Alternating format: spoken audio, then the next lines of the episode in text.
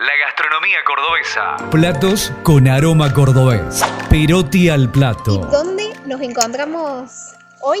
Estamos en Santa Rosita. Santa Rosita Mendiolas, Bueno, muchas gracias por abrir las puertas. siempre abierta.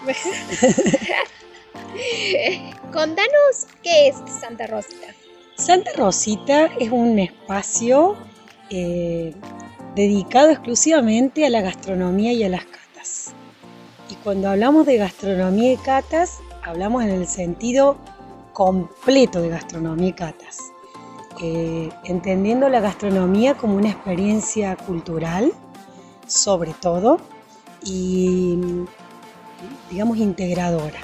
¿Por qué digo integradora? Porque en realidad el espacio está abierto para todos y para todas también, para los niños, para los bebés, para adultos, para adultos mayores, para deportistas, para cualquier persona que quiera hacer una experiencia que tenga que ver con el área gastronómica o con el área de una experiencia gastro- de, de catas.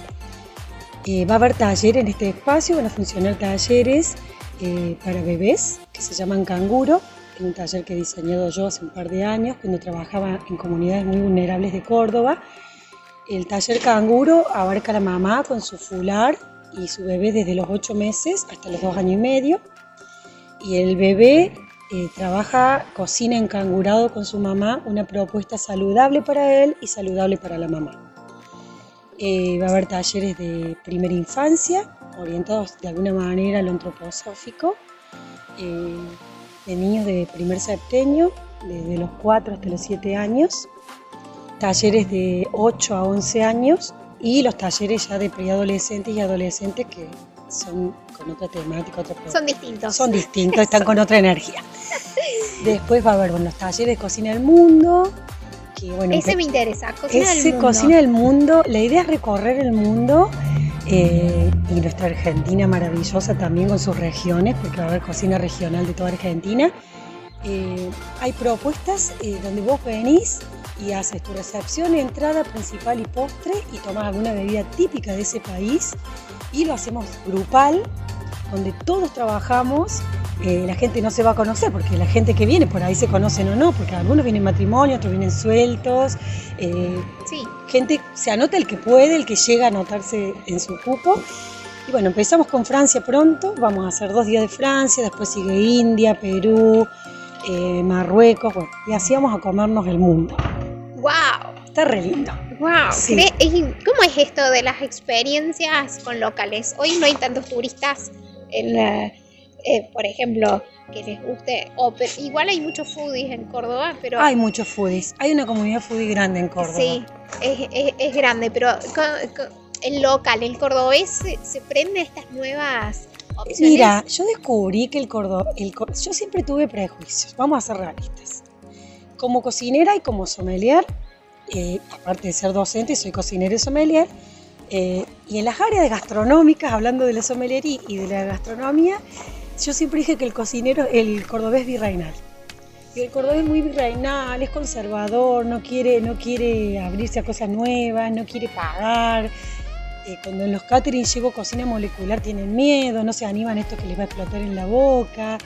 Eh, bueno, les llevas un comer flores y dicen que estoy loca, que cómo van a comer flores. Comí flores. Y vos comiste flores. Y bueno, y y yo por ahí digo, bueno, en mi, en mi caso que siempre voy como a la vanguardia de probar cosas nuevas y ahora estoy con esto de comernos el monte y probar también cosas nuevas de nuestras plantas nativas, eh, me estoy dando cuenta que en la cuarentena, con lo que pasó, eh, que no, pude, no tuve catering y empecé a crear las cajas del mundo, Te llegaban a tu casa. Llegaba a, la- a los hogares una caja del mundo y me di cuenta que la gente se fue animando. No, después era un desborde Sí. porque la humanidad quería comer en, Hungría, la humanidad, y era comida real del país, porque yo me bajaba recetas puras de los lugares, de, de mis, todos mis apuntes cuando estudié, estudiaba la historia, les mandaba la historia del país, por qué se llama tiramisú, por qué se llama, por qué la sopa unión en Francia, de dónde es el origen.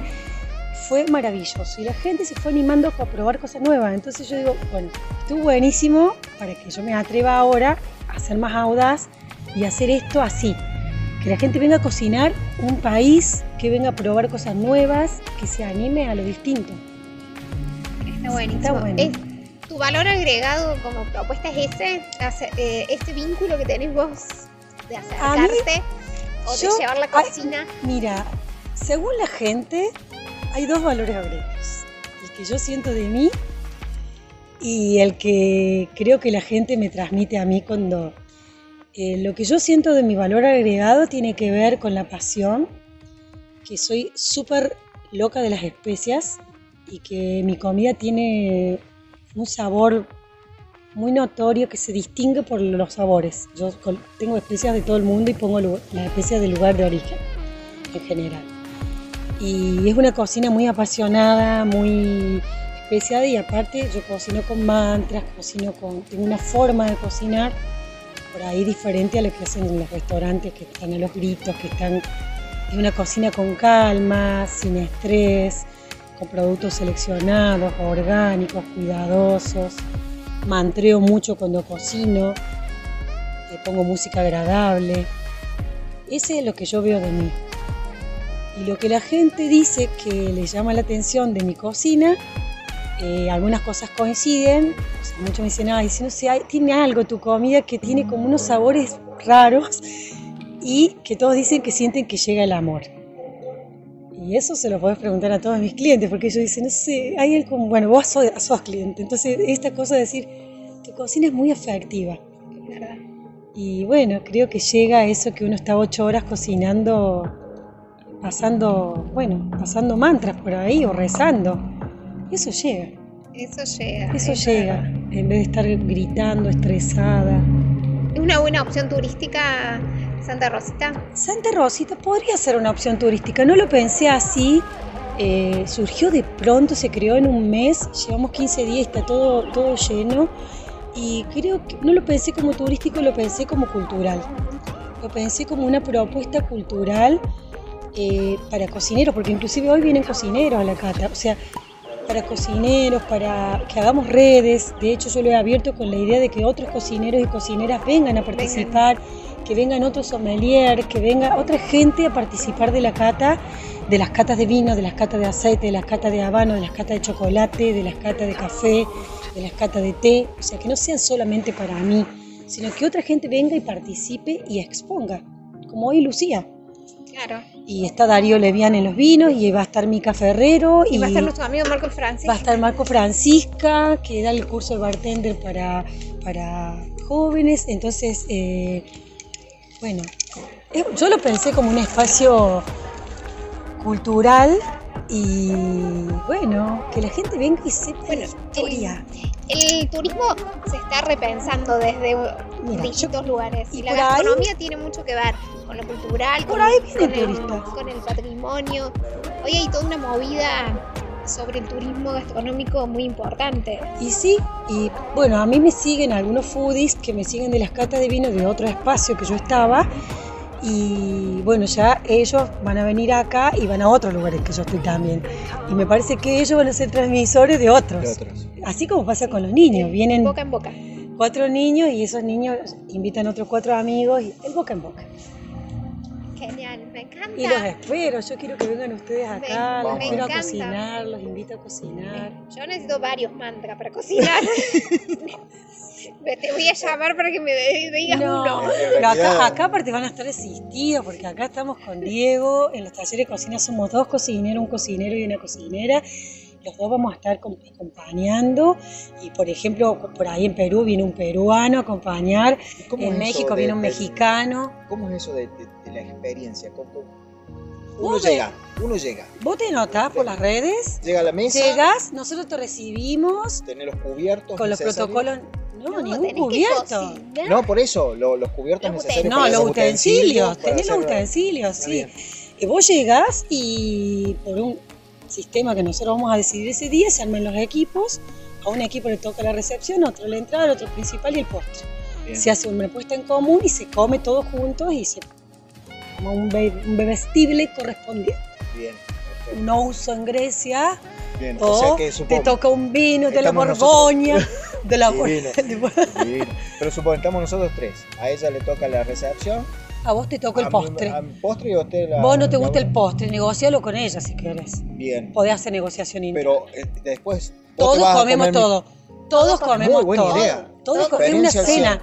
Es como si vos te fueras a cenar a un restaurante francés, por ejemplo. Claro. Pero vos vas a comer todo y hecho entre todos. Es comunitario. Te Un equipo termina tu antes. propia- La comida. Y si digamos. un equipo termina antes, le ayuda al otro. Y si alguno no tiene ganas de cocinar y se hartó, sirva vino. Lave vajilla, lave, haga, eh, limpie. Muy buena idea. Baché. Sí, esa es la idea, va, va a estar bueno. Yo tengo ya trayectoria de dar muchos talleres de cocina eh, en todo coro y también en grupos privados, en familias, en eventos. Y he hecho esta propuesta y siempre sale bien porque ¿a quién le va a gustar No, comer rico, en compañía? Ya, ya me gustó. Es Bueno. Rosy, muchas No, gracias. gracias a usted por muchas venir. gracias. Nos vamos a sumar a esta propuesta. Sí, los y te espero. seguimos como Santa Rosa. Santa Rosita Mendiolaza. Ese es el Instagram. O Silvina-Rosita.